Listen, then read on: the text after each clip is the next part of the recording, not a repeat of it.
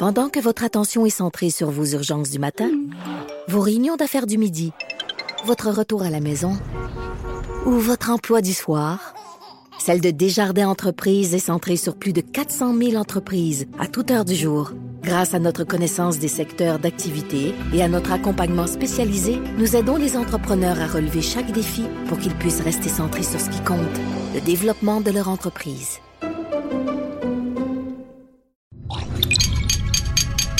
Cube Radio.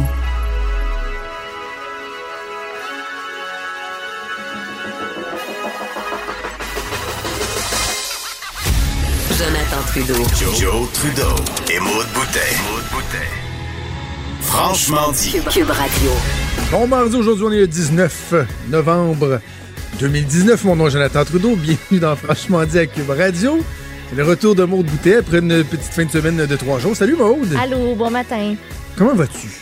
Ça va bien, c'était relaxant, reposant, mais euh, Colin, hier soir, en buvant ma petite coupe de vin du congé du lundi, commence à avoir mal à la gorge. Ben oui, c'est ça, je vois que tu as un petit foulard, là. Ben oui, je la garde au, je la garde au chaud, je bois mon petit thé, je sais que ça change rien, mais ça me fait, euh, ça me fait du bien. Mais Parce que ça donne quand même une espèce d'air du plateau. Ah T'es-tu ouais, comme je une fille sais, du plateau ben avec ton foulard? Oh, genre tellement, je m'en vais m'acheter à l'épicerie fine des fromages, une baguette, en tout, genre. Ouais, Je l'ai pas aussi bien que toi, hein? Genre, moi, mais tu vas voir, à force de porter un petit foulard, là, ça va venir, l'accent du plateau. Là, tu, euh, euh, T'as-tu fait quelque chose de spécial? Tu euh, Hey, non, t'es en la- région ou quelque chose? La Sainte-Paix, on est allé dans un chalet dans les Laurentides à Saint- Saint-Faustin, lac- le lac Carré. Saint-Faustin. Saint-Faustin. Tu sais, on a une chanson, nous autres, avec ça dans la famille. Ah ouais? OK. C'est Saint-Faustin, le Saint-Faustin de la Carré, de la Carré. Je sais pas pourquoi. J'avais un ami qui restait à Saint-Faustin de la et pour on avait, probablement après quelques bières, on avait décidé qu'il fallait chanter une chanson avec. euh, fait que ce- ce- cette ville-là va toujours rester marquée dans, dans ma mémoire. c'est- Saint-Faustin de la Carré, oui. C'est super cute, puis on était dans un beau gros chalet. Euh, puis pour vrai, on n'a pas fait grand-chose, là, juste relaxé. Puis tu sais, quand il n'y a pas de bruit, là, là, pas d'auto qui passe, pas d'ambulance, pas de police, pas de rien, Ah, ouais. rien. Sur le bord du d'un lac. Ouais, ça fait du bien. Est-ce que t'as- t'as- t'as-tu une demande en mariage, quelque chose? Ça s'en vient-tu, ça, là? Non, on avance-tu sur ce front-là? là? Non, non, non, ça reste de même. On est bien, là. On est bien. Là, il, y a- y a pas, il capte pas les signaux que t'as envoyés dans l'émission à plusieurs reprises. J'ai pas là. envoyé de signaux. ça me met dans la merde, arrête. On met le trouble, on met le trouble. Euh, hey, parlant de trouble, hier, euh, à la joute, ça a brassé. Ça pas. Oui. Ouais, c'est ça. ça moi aussi, j'ai commencé un petit rhume, mais je mets pas de, de, de, de petit foulard. Je devrais, par exemple. ça a brassé solide euh, à la joute, à la différence que, au lieu que la chicane pogne entre moi et moi et Caroline, moi et Thomas, moi et Mathieu Bock-Côté, la chicane a pogné entre Paul et moi, entre Paul Larocque puis moi. Ben là. Ben oui. Non, non, ça a brassé euh, pas pire. Là. on s'est parlé un matin, là, Paul puis moi, pour, euh, pour euh, Ah ouais, que nettoyer l'ardoise. Oui, oui, non, non, ça, ça a vraiment brassé.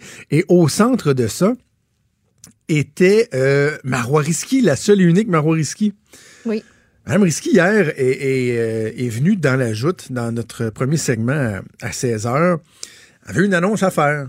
C'était. Ben oui. Elle était là pour nous annoncer que finalement, elle ne se présentait pas euh, à la chefferie du Parti libéral du Québec et que dans l'éventualité où Alexandre Cusson, effectivement, le maire euh, de, de Drummondville euh, et ancien président de, de l'UMQ, se lançait, qu'elle l'appuierait. Essentiellement, c'était ça. Ouais. Sur le fond, j'ai aucun problème avec ça. Tu sais, à la base, moi, moi, quand ça soit, évidemment, bon, on nous donne un petit heads-up. là, ma- Mme Risky va être là, ben, on, on s'attend à ce que.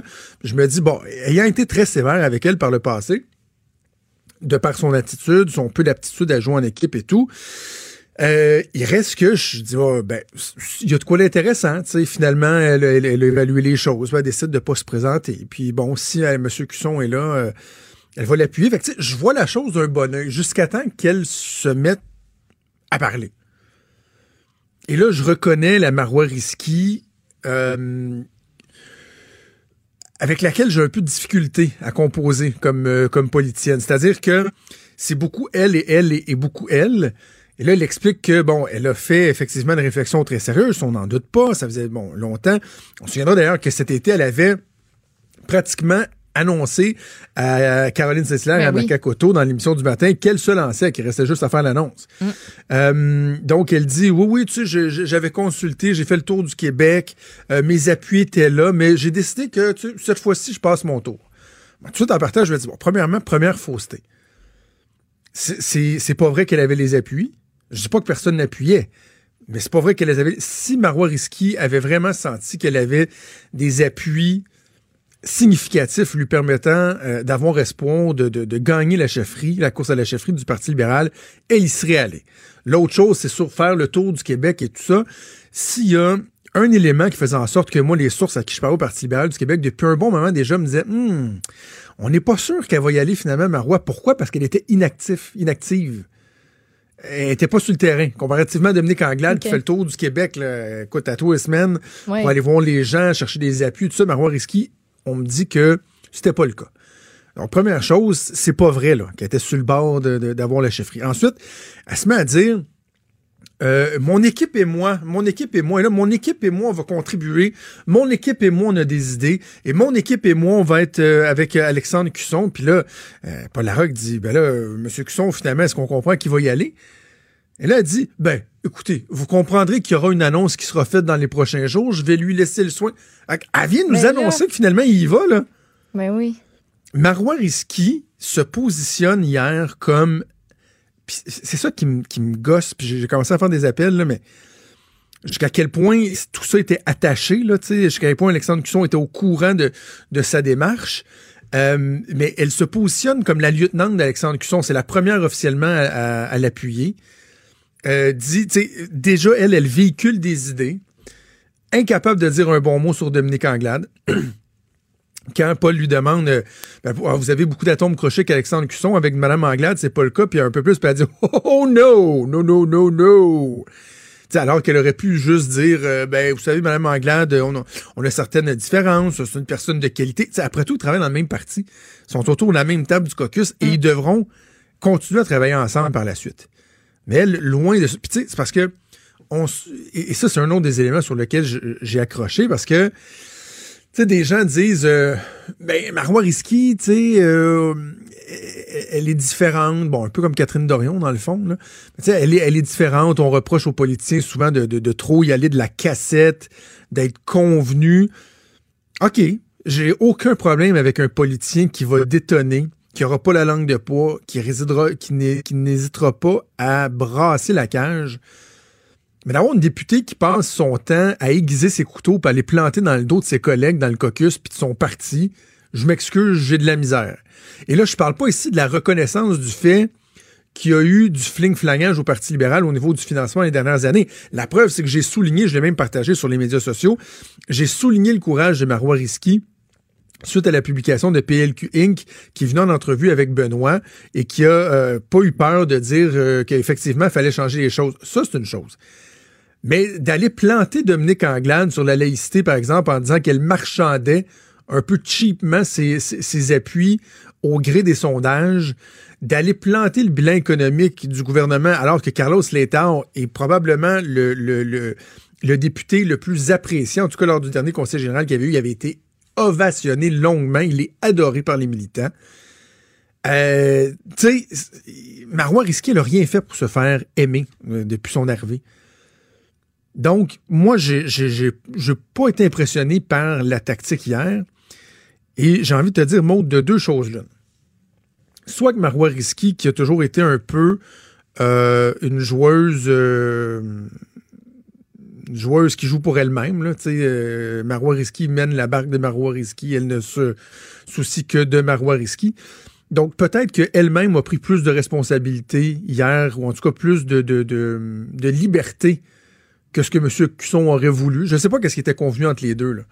Ça, lui, C'est- c'est- était-il au sûr. courant de, de toute cette affaire-là que, elle allait autant s'impliquer à ses côtés? On le sait pas, ça non plus. Ben, c'est ça. Tu sais, puis qui, qui- bon, qui, qui aurait ce ton-là? Est-ce qu'il était au courant? Ça, c'est, je dis de deux choses l'une. Ça, c'est la première option. Ou la deuxième option, c'est que tout ça était effectivement bien arrangé, bien coordonné. Il faut pas se leurrer, là. On l'entend en coulisses. Il y aura d'autres gens. Il y aura ce qu'on appelle un, un build-up, là, une mise en scène Ouais. qui va nous mener au congrès de, de- de la fin de semaine prochaine à Sherbrooke, où là, il y aura probablement d'autres députés qui vont l'appuyer, des militants, des groupes de région, etc. Euh, Je dis pas que ça va pas bien, Alexandre Cusson. Là. Je continue à trouver que sa candidature est très intéressante.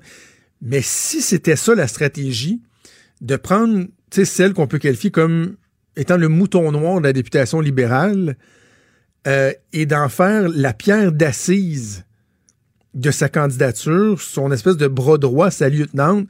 Je m'excuse, mais moi, je me questionnerai sur cette stratégie-là, si c'est effectivement le cas. Est-ce que ça peut avoir un effet repoussoir pour d'autres membres du caucus qui voudraient euh, appuyer M. Cusson de voir que celle qui en a long à dire en mal sur le bilan du précédent gouvernement, sur le bilan du parti, est la première à l'appuyer, qui va s'appuyer lui sur elle? Je sais pas. Je, je, je comprends pas la stratégie. Puis c'est pas. euh, c'est pas, un- pas le drame du siècle. là. On n'est pas dans une crise politique aiguë. Là. On est juste dans, dans un, un- un- un séquençage, une façon de passer le message. Je sais pas. Moi, Marois Risky, je, je sais qu'il y a bien des gens qui l'aiment. Puis comme je disais hier, elle ajoute Maude, en même temps, elle est super divertissante. Là. L'analyse politique puis l'animateur que, que je suis euh, en veut, Marois, je la veux dans le paysage politique, Marois Risky. Là. Mhm. C'est une femme incroyablement intelligente, forte. Puis ça, c'est sa façon de faire la politique, moi, de laquelle je suis pas à l'aise. Ouais. Exactement, exactement. Sauf que un moment donné, tu sais, il y a, oui, ton ambition, il y a d'être fonceur, mais il y a aussi l'espèce de notion d'équipe. Que de tu pas marcher ça. parti. C'est de foncer, mais de regarder ce qu'il y a autour en même temps. Exact. C'est pas juste y aller avec des œillères, puis. Je comprends ton point de vue. Alors, euh, voilà. Ça a brassé un petit peu, mais en même temps, je pense que c'était... Là, avec toi, C'est toi et Paul, ça va bien. Ah, oui, écoute, Paul et moi, là, ça fait... euh, quand j'ai commencé en politique, donc en 2005, au province, ça fait 14 ans. 14 ans qu'on se connaît, puis on a toujours eu une, très bonne relation, relation qui est devenue amicale, on a déjà soupé ensemble et tout. C'est un ami, Paul. Elle ajoute des fois, ça arrive que les esprits euh, s'échauffent. Et Là, ça a donné que c'était Ouais. euh, avec, euh, avec Paul et non pas avec euh, un autre de mes collègues de l'Ajoute. Alors voilà Marois Risky qui a finalement annoncé qu'elle ne se présentera pas à la chefferie, qu'elle va, qu'elle compte appuyer euh, Alexandre Cusson, ce qui est un secret de polichinelle. Hey, bougez pas, on va faire une petite pause de quelques secondes et on revient tout de suite après. Vous écoutez Franchement dit. Alors, au début du mois d'octobre, euh, sans crier gant, je dirais, le ministre des Ressources naturelles, Jonathan Julien, a présenté un projet de règlement. L'objectif dans ce projet-là, c'est que chaque litre de carburant qui va être distribué au Québec d'ici 2025 contienne 15% d'éthanol. Ça, c'est trois fois plus que la norme fédérale qui est actuellement en vigueur. On le sait, le gouvernement euh, de François Legault veut diminuer euh, les émissions de gaz à effet de serre, veut faire bonne figure en matière d'environnement. Et on prétend qu'une mesure comme celle-là euh, aurait pour effet de faire baisser de 3% les émissions de GS de la province, ce qui équivaudrait, dit-on, à 500 000 voitures de retirer sur les routes. Maintenant, ça, c'était l'intention du gouvernement. Et des fois, le diable se cache dans les détails. Et ce matin, ben, on apprend qu'il y aura un coût à des mesures comme celle-là. Il y a lieu de se poser des questions. C'est ce qu'on va faire avec Carole Montreuil, vice-présidente de l'Association canadienne des carburants, que je rejoins en ligne. Monsieur Montreuil, bonjour. Oui, bonjour. Bon, est-ce que euh, à la base cette intention-là du gouvernement, est-ce qu'elle est noble? Est-ce qu'on reconnaît que l'utilisation de, de l'éthanol, par exemple, dans les carburants, euh, peut euh, diminuer notre empreinte écologique? Ben, en fait, le, le projet de règlement pose deux problèmes. D'une part, il est très dispendieux. On le disait, plus d'un milliard de dollars, c'est beaucoup d'argent, autant au niveau des stations-service terminaux euh, que pour les consommateurs, d'une part.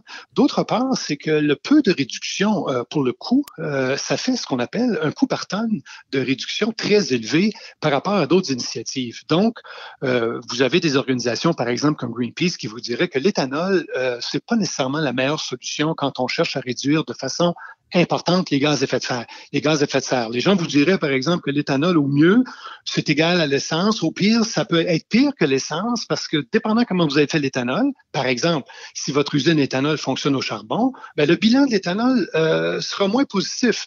Donc, euh, il y a un problème par rapport euh, aux réductions anticipées à des coûts très élevés. Et là où le bas blesse particulièrement, c'est que de toute façon, il y a une réglementation fédérale qui était pour arriver au même moment, dans la période 2021, 2022, 2023, qui vise les mêmes enjeux. Donc, le règlement québécois se retrouve un peu à duplicater un peu ce qui serait arrivé de toute façon et le fait malheureusement à grands frais.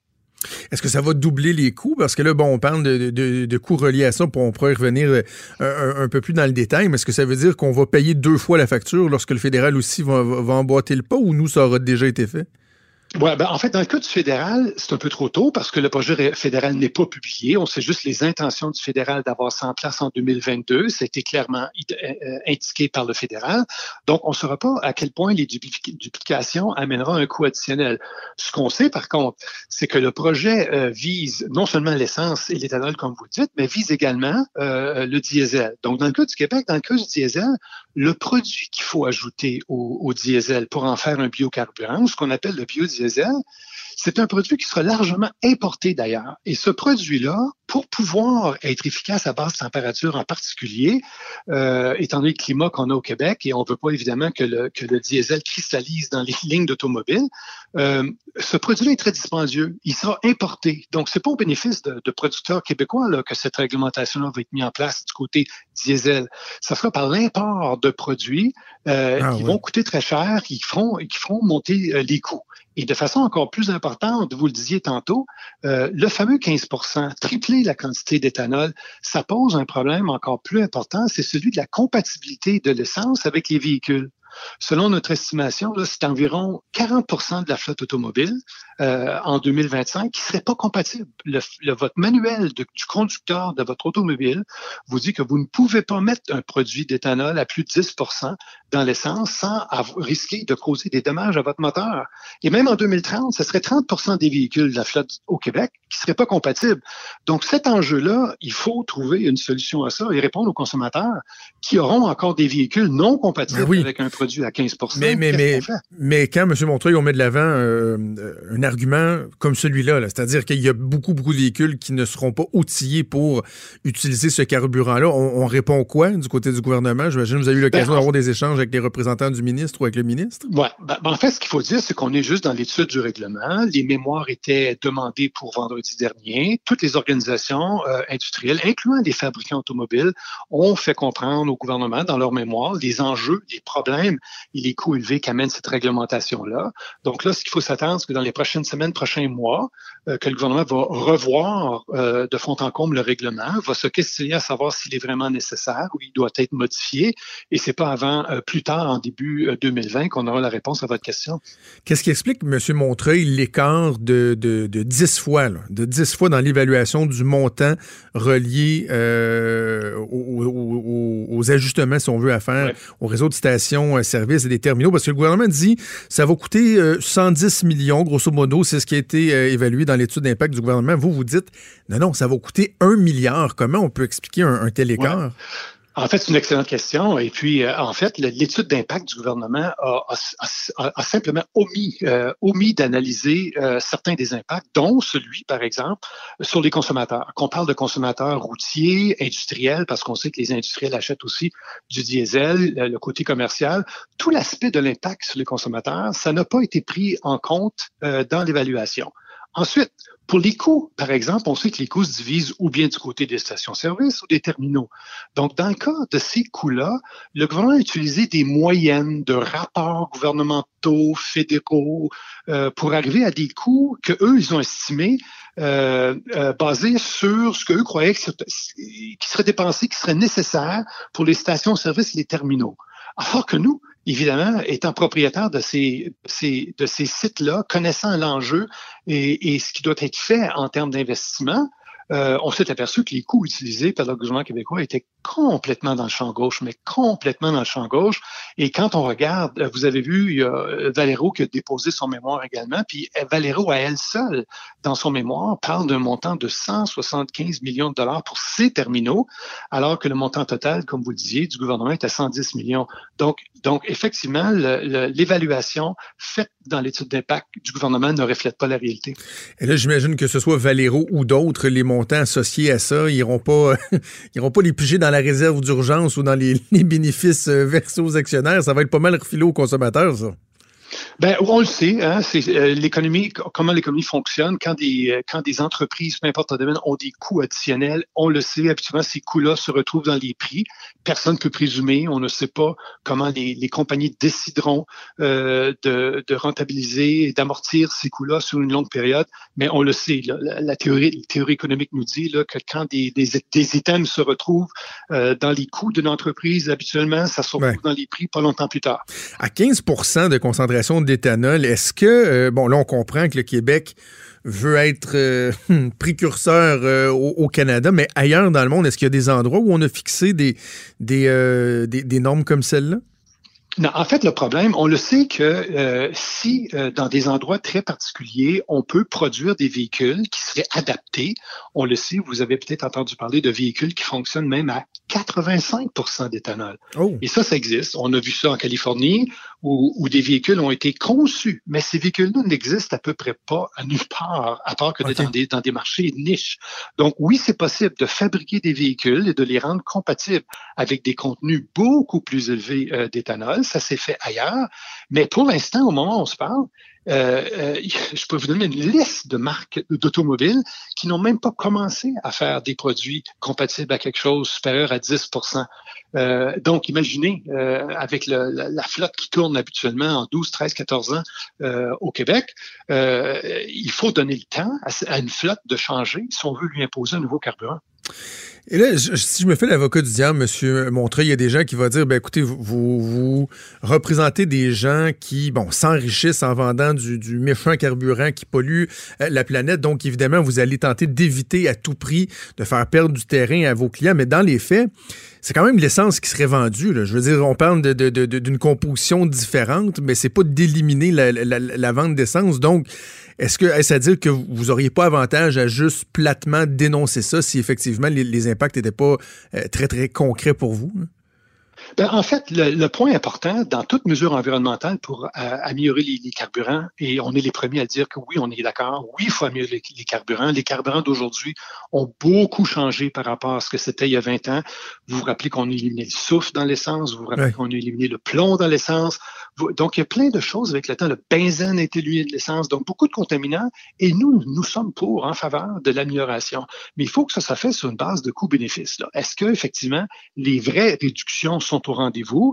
Est-ce que le coût fait du sens? Vous le savez, au Québec, on est, on fonctionne avec un système de marché de carbone où euh, la tonne de CO2 s'échange à peu près à 20 dollars la tonne. Ça veut dire quoi? Ça veut dire que si vous êtes une entreprise qui devait réduire vos émissions et que vous n'avez pas d'initiative dans votre usine euh, euh, peu chère, vous pouvez acheter des, des crédits d'émission à 20 dollars la tonne pour rencontrer votre obligation.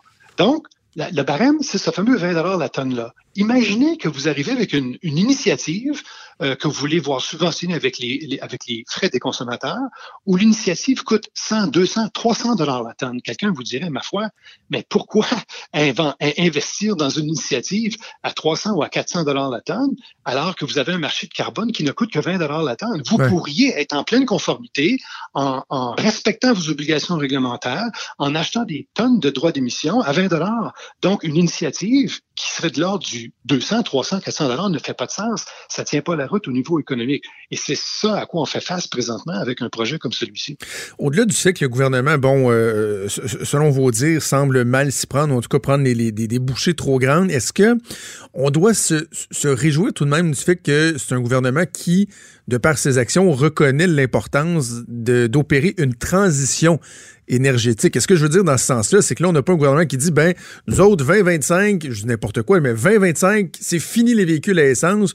Bref, le genre de proposition que Québec solidaire, par exemple, veut faire. C'est un gouvernement qui dit, ben, on est conscient que de l'essence, on a encore de besoin pour un méchant bout. Maintenant, est-ce que moyen de voir si cette essence-là peut euh, être moins dommageable ou avoir une empreinte moins, euh, grande sur, euh, sur l'environnement? Oui, tout à fait. Et puis, euh, totalement d'accord avec vous. Et nous sommes totalement d'accord avec l'idée d'une transition énergétique. Transition énergétique. Nous savons qu'éventuellement le pétrole sera remplacé par autre chose, et on en est. Il n'y a aucun aucun problème à supporter une approche de transition énergétique. Là où le bas blesse, c'est qu'on s'entend pas sur la durée que va prendre cette transition-là. Certains voudraient que ça soit demain. Euh, et d'autres pensent que ce sera beaucoup plus euh, 30, 40 ou 5, dans 50 ans d'ici et non pas dans, dans, dans, dans quelques mois, dans quelques années. Et c'est là que le bas blesse. Euh, parce que si on veut vraiment avoir un impact important dans le secteur des transports, il faut regarder où sont les initiatives qui pourraient nous donner le meilleur avantage. Euh, et, et, on le sait, ce sont des initiatives parfois très coûteuses, comme le transport en commun, mm. euh, comme encourager les gens à ne plus acheter de, de, de VUS. Vous le savez, les gens remplacent grandement, de façon très importante, l'achat de véhicules plus petits comme les autos pour des VUS. Oui. Et ça, ça a un impact. Les gens, vous le savez, déménagent dans la deuxième, troisième banlieue, ça nécessite deux, trois autos, et tout ça mis ensemble définissent la problématique du secteur du transport. Donc, il faut être très prudent de ne pas choisir des initiatives qui, au coût la tonne de CO2 de réduction, vont coûter trop cher. Regardons froidement où est le meilleur endroit pour mettre nos sous et ensuite prenons les bonnes décisions. Bon, on va voir comment le gouvernement euh, réagira. Vous l'avez dit, c'est un projet de règlement qui a été déposé. On va voir au cours des prochaines semaines, prochains mois, comment tout ça va se dérouler. Carole Montreuil, vice-président de l'Association canadienne des carburants. Merci beaucoup de nous avoir parlé aujourd'hui. Pendant que votre attention est centrée sur cette voix qui vous parle ici, ou encore là, tout près ici, très loin là-bas, Celle de Desjardins Entreprises est centrée sur plus de 400 000 entreprises partout autour de vous. Depuis plus de 120 ans, nos équipes dédiées accompagnent les entrepreneurs d'ici à chaque étape pour qu'ils puissent rester centrés sur ce qui compte, la croissance de leur entreprise.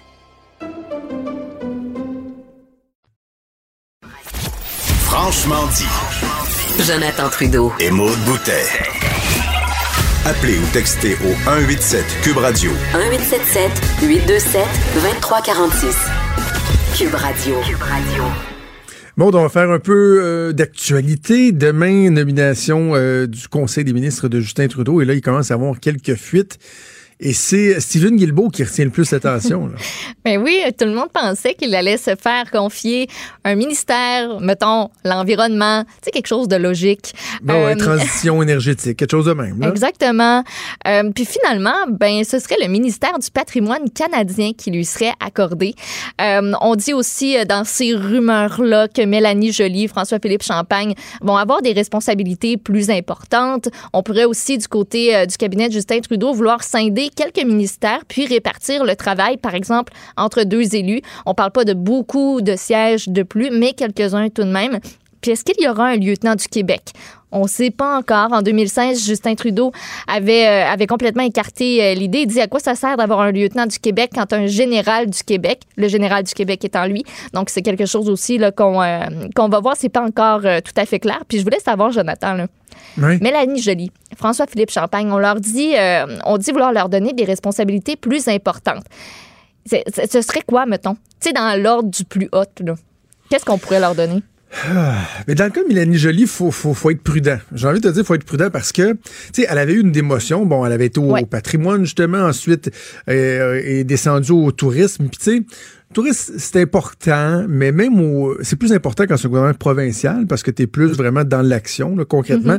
Puis même dans un gouvernement provincial comme au Québec, le ministre du tourisme, c'est un des ministres les moins... euh, c'est pas prestigieux, comme dirait Monique Jérôme Forget. C'est parce que c'est pas prestigieux. Euh, donc, tu sais, elle part de, de très bas. Effectivement qu'elle a bien fait, a été, a été au combat, mais tu sais, je donnerais pas les affaires étrangères, mettons. Là. Ouais. Je, pense qu'elle peut augmenter, bon, peut-être euh, dans des infrastructures, des trucs comme ça. Elle va prendre du galon, mais selon moi, en termes d'importance, elle va retourner à peu près où ce qu'elle était à l'époque avant d'avoir sa démotion. Dans le cas de François-Philippe Champagne, Là, ça, c'est intéressant, là, parce que, tu sais, euh, il était responsable euh, des infrastructures Oui. et des Et collectivités. Bon.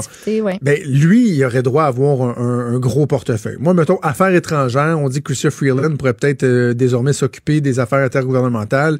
C'est le genre de portefeuille que je lui donnerais ou un portefeuille vraiment à vocation économique, des trucs en innovation, quoi que ce soit. Il a été vraiment un des piliers, je pense, qui doit être euh, récompensé euh, en ce sens-là. Et pour ce qui est de Stephen Guilbeault, moi, je comprends pas. Puis le gars, il vient, là, il vient en politique pour faire de l'environnement. Ouais. Et là, parce que l'Ouest a voté contre toi, l'Ouest du pays a voté contre toi, tu veux éviter d'alimenter les divisions et de nommer Stephen Guilbeault là, alors que le gars a quand même eu un discours qui est beaucoup plus nuancé là, au cours des, des dernières années. Euh, je, je trouve que Justin Trudeau pardon, passe vraiment à côté de la, de la, de la traque. Évidemment, tout ça reste à être confirmé. Là.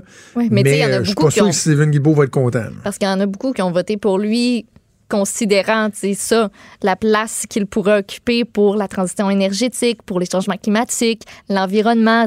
C'est de là qu'il vient. Ça fait que le faire négocier Ben, euh, dis- les GAFA... euh, Ouais, c'est ça. ça va être Mais quand tu dis ça, tu parles, beaucoup de gens qui ont voté pour lui, tu parles pour Stephen Guilbeault? ouais. Ben, c'est quoi? T'aurais- non seulement tu as raison, mais j'élargirais même en disant qu'il y a beaucoup de gens qui ont probablement voté pour Justin Trudeau, le Parti libéral, parce que Stephen Guilbeault se présentait avec eux autres. Ben oui, aussi, absolument. Tu sais, donc c'est tous des gens de- qui vont être déçus. Là. Hum, C'était une figure de proue de, de cette élection-là. On a tellement parlé que Ouais. c'est que c'est très spécial, que ça devrait se confirmer euh, donc euh, demain matin la cérémonie. Puis d'ailleurs, euh, les euh, c'est les députés du NPD, je crois, qui sont assermentés aujourd'hui. Oui? Ah, OK. Oui. Bon, ben alors demain, euh, Conseil des ministres, euh, ça va être à suivre. Autre euh, annonce importante, ça va survenir aujourd'hui. Puis bon, ça a pas mal été ébruté, mais le gouvernement euh, Kakis qui va euh, annoncer là, finalement le plan retenu pour euh, sauver les, euh, les hebdos du groupe Capital Média. On dit que le meilleur modèle parmi plusieurs qui ont été soumis, euh, ce serait celui de coopérative d'employés. Donc, pour tenter de sauver le groupe Capital Média, ce serait le ministre euh, Fitzgibbon qui en fera l'annonce aujourd'hui. Puis après ça, ça va être soumis par le syndic à la Cour supérieure.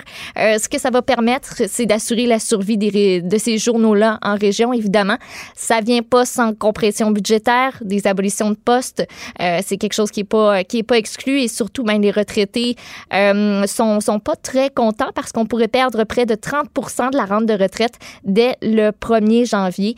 Euh, c'est 350 employés euh, et cadres des six quotidiens qui vont devenir un peu propriétaires de leurs journaux.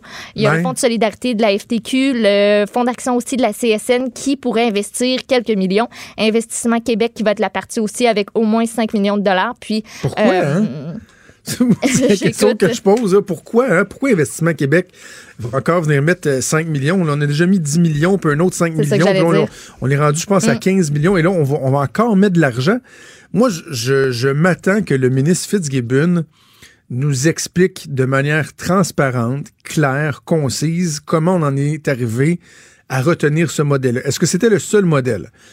Est-ce que c'est la seule offre qui a été euh, mise sur la table? on dit que c'était le meilleur modèle parmi plusieurs. Donc, il y a eu plusieurs po- propositions. On a regardé ça, puis on a dit, ah, ben, les coopératives, c'est notre meilleur choix. Puis c'est vers ça qu'on est allé, de ce que Bon, je comprends. Ben là, c'est parce que le résultat, c'est que tu as des, des retraités qui ont cotisé toute leur vie. Hey, Il y en a. il y 30, en avait. 40 ans. Hey, de ta là, vie. Il y en avait qui pleuraient hier, la TVA. Dire, Ben, parce que comprends. ça change des projets de retraite. Euh, des gens qui sont même dans, dans des euh, maisons pour personnes âgées qui auront peu de moyens. Parce que c'est ça, projet de retraite n'étant pas nécessairement aller faire un voyage autour du monde, là, étant tout simplement de vivre confortablement dans la résidence qu'ils ont choisie, entre autres.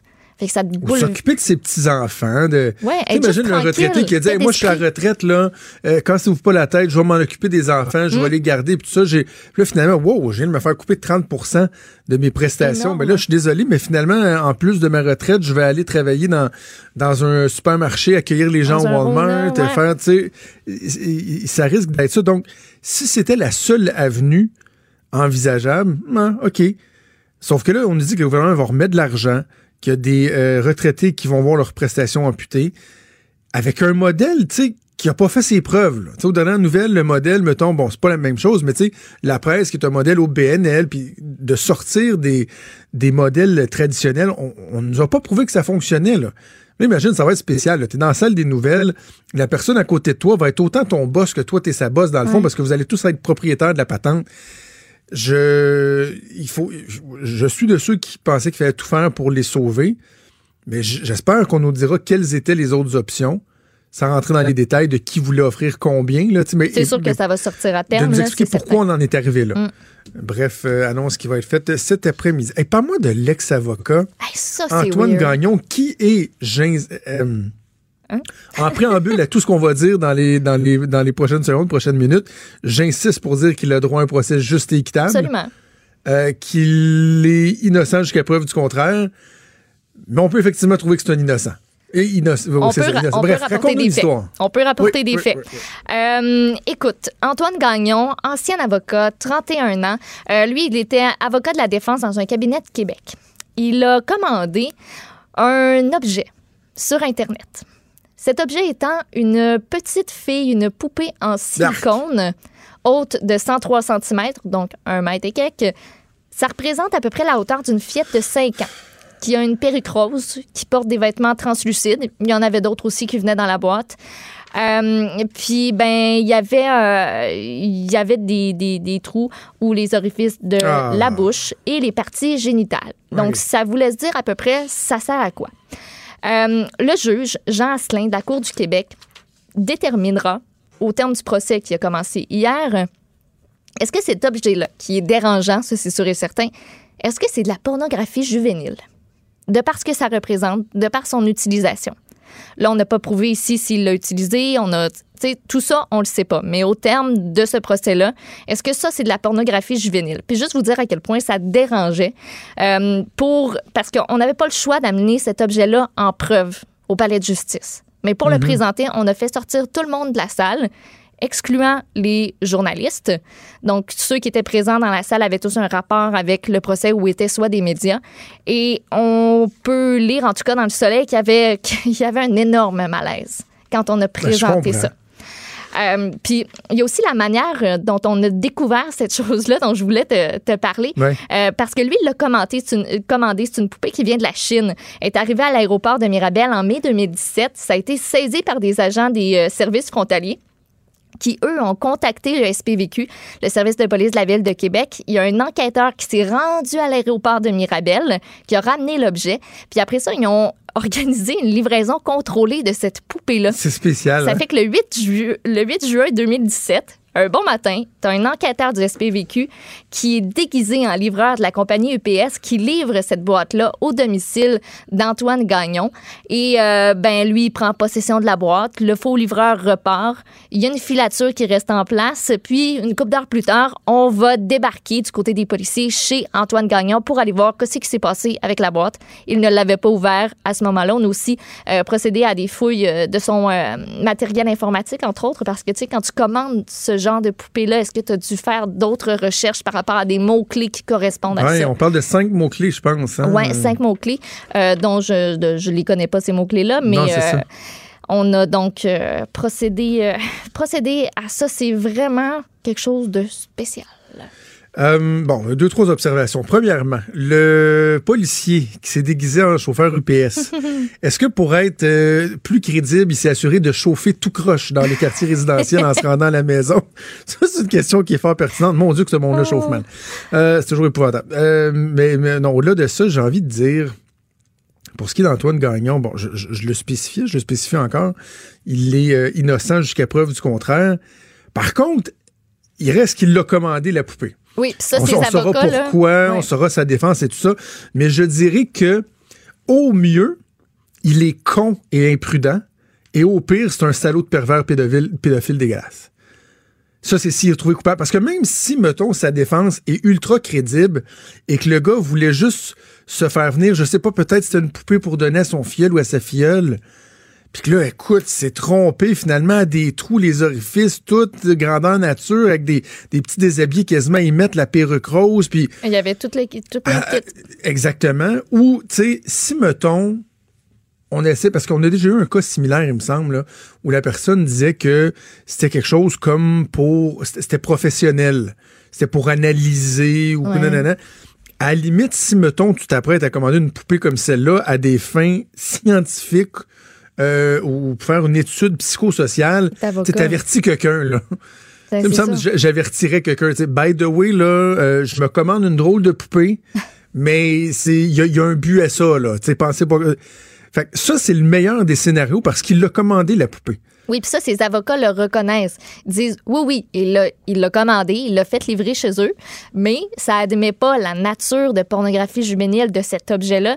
Puis aussi, ben, la connaissance, comme tu dis, de l'accusé de, de, de cette cette affaire-là. Mais quand tu commandes quelque chose par Internet, puis que tu passes par tout le ouais. processus, puis que tu le magasines, euh, au final, tu sais qu'est-ce qui va arriver chez vous. C'est pas comme quand tu commandes une camisole, puis qu'elle est trop petite, puis que tu la retournes, tu sais Exact. c'est pas la même affaire. Puis on en parlait ici un peu dans, dans les bureaux. Puis, tu sais, il y a aussi, il- je sais pas s'il y a eu un cas semblable ou quoi que ce soit, mais il y en a qui disent c'est bien mieux ça que.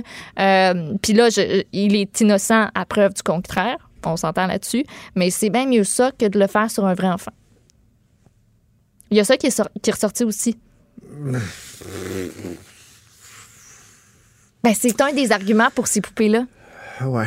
Ça a déjà fait les manchettes, ça a déjà été dans l'actualité, mais c'est c'est un des Je me arguments. souviens d'avoir déjà eu ce débat-là, ouais. rien, là, mais... Non, non, mais je me souviens, Maud, d'avoir déjà. Non, non, puis c'est ça. euh, C'est bien, c'est élargissons, de- là, c'est ça, on on est- est- on n'est plus dans Antoine. Gagnon. Là. Élargissons. Le, je me souviens d'avoir déjà eu ce débat-là euh, il y a quelques années euh, lorsque j'étais à la radio de Québec. Et j'avais le réflexe, moi, un peu de dire ça. De dire, tu sais, même quand on parle de pornographie en ligne, la pornographie legit, évidemment, là, pas pornographie infantile, mais juste la pornographie, euh, les jouets sexuels, etc. Tu dis, ben, tu sais, si quelqu'un euh, évacue ses pulsions sexuelles par le biais de la pornographie, de jouets quelconques ou quoi que ce soit, sans consommer des, des, des, produits qui ont exigé eux-mêmes qu'une personne soit torturée. Tu sais, moi, quelqu'un qui regarde une vidéo de pornographie infantile, c'est aussi pire que la personne qui l'a fait. Parce que si toi, t'existes pas pour commander ce genre de truc-là, tu sais, c'est l'offre et la demande, Il y a il y personne en aura pas. Donc, tu es aussi coupable que la personne qui a commis le geste. Ça, c'est mon avis. Mais euh, donc cet angle-là de dire, ben, tu il y a des gens, s'ils si, si, s'en prennent une poupée au lieu d'un- humain, tu dis, j'ai déjà été sensible à cet argument-là. Par contre, je me souviens plus qui évoquait le fait qu'à un moment donné, c'est que tu as le principe de la gradation aussi. Ben oui. C'est que si tu réussis à, à- à assouvir ces bas instincts-là d'une façon euh, régulière, si on veut, loin de simplement t'en satisfaire, ça se peut que tu veuilles aller plus loin. Va t'en falloir plus. Fait que, tu sais, le, le- le gars qui refoulait, mettons, des tendances pédophiles, qui serait peut-être jamais passé à l'acte, espérons-le. Et là, je, je le- je le répète, on élargit, là, on parle pas du cas en, en ce moment. Mais une personne, par exemple, qui a des tendances pédophiles, mais qui, qui le refoule, mais qui décide finalement d'assouvir ces instincts-là en se défoulant sur une petite poupée, ben ça se peut que la prochaine étape, ce soit d'enlever un enfant, tu sais. Ultimement, de le tuer, mettons. Là, je vais à l'extrême, là. Mais il y a ce danger-là de dire faut pas euh, venir banaliser l'utilisation de ce, genre d'objet-là. Bref, c'est un débat qui est, euh, troublant, mais euh, qui est intéressant et pertinent. Et justement qu'on aille en pause, Maud, il y a une, nouvelle qui est sortie sur le site de la presse euh, un, peu, un peu après 10 heures concernant la fréquence où on voit des jeunes qui ont, fait l'objet d'un traitement par la DPJ se retrouver en situation d'itinérance. C'est des chiffres qui sont assez euh, préoccupants. Oui, préoccupant surtout aussi. Euh, écoute, un jeune de la DPJ sur cinq a connu un épisode d'itinérance après la fin de son placement, donc après ses 18 ans. C'est une étude qui a été euh, menée auprès d'une cohorte de 716 jeunes qui sont issus des services sociaux. C'est la première fois qu'une recherche est en mesure de chiffrer ce, ce Euh, en moyenne, les 716 jeunes qui ont été sondés étaient sortis de leur placement depuis 13 mois. Euh, au total, il y en a 19 de ces jeunes-là qui ont répondu par l'affirmative à Est-ce que toi, tu as déjà dormi dans la rue, dans un lieu qui n'est pas prévu pour l'habitation ou un refuge d'urgence? Euh, il y a plusieurs chiffres dans cet article-là. Là, je, vous, ai nommé les deux que je considère les peut-être les plus importants, mais pour le quart d'entre eux, ça a duré plus qu'un mois, ces séjours-là des- les deux tiers de quelques jours à plusieurs années. Puis il y a un des euh, justement là, un des jeunes qui a été euh, qui fait partie de cette cohorte là qui dit à mes 18 ans, là, ça a été on donne un dernier repas, puis salut mon homme, les liens se sont coupés avec mes intervenants. Lui, il dit, lui a été capable de s'en sortir, a été du côté des auberges du cœur, puis il dit, à 18 ans, t'es pas un adulte. Me semble que les intervenants devraient pouvoir nous suivre un peu plus longtemps. Est-ce que c'est jusqu'à 20, jusqu'à 21 ans? Euh, mais chose certaine, c'est qu'à à 18 ans, il y, a, il y a quelque chose qui se passe ou qui ne se passe pas et qui fait en sorte que ces jeunes-là se retrouvent euh, démunis, sans Ouais. ressources, puis ultimement, ben, il y a des épisodes d'itinérance dans, dans beaucoup de cas. OK, donc ça soulève encore des questions sur euh, justement les traitements, la DPJ, le suivi euh, qu'on peut faire, euh, tout. euh, Un petit ce sont dossier tous à des ajouter questions à la qui peuvent être, euh, c'est ça, euh, qui peuvent être traitées dans le cadre de la commission Laurent qui a cours en ce moment. Merci Maud, on s'arrête pour une pause et on revient ensuite. Pendant que votre attention est centrée sur cette voix qui vous parle ici, ou encore là, tout près ici, très loin là-bas, Celle de Desjardins Entreprises est centrée sur plus de 400 000 entreprises partout autour de vous. Depuis plus de 120 ans, nos équipes dédiées accompagnent les entrepreneurs d'ici à chaque étape pour qu'ils puissent rester centrés sur ce qui compte, la croissance de leur entreprise.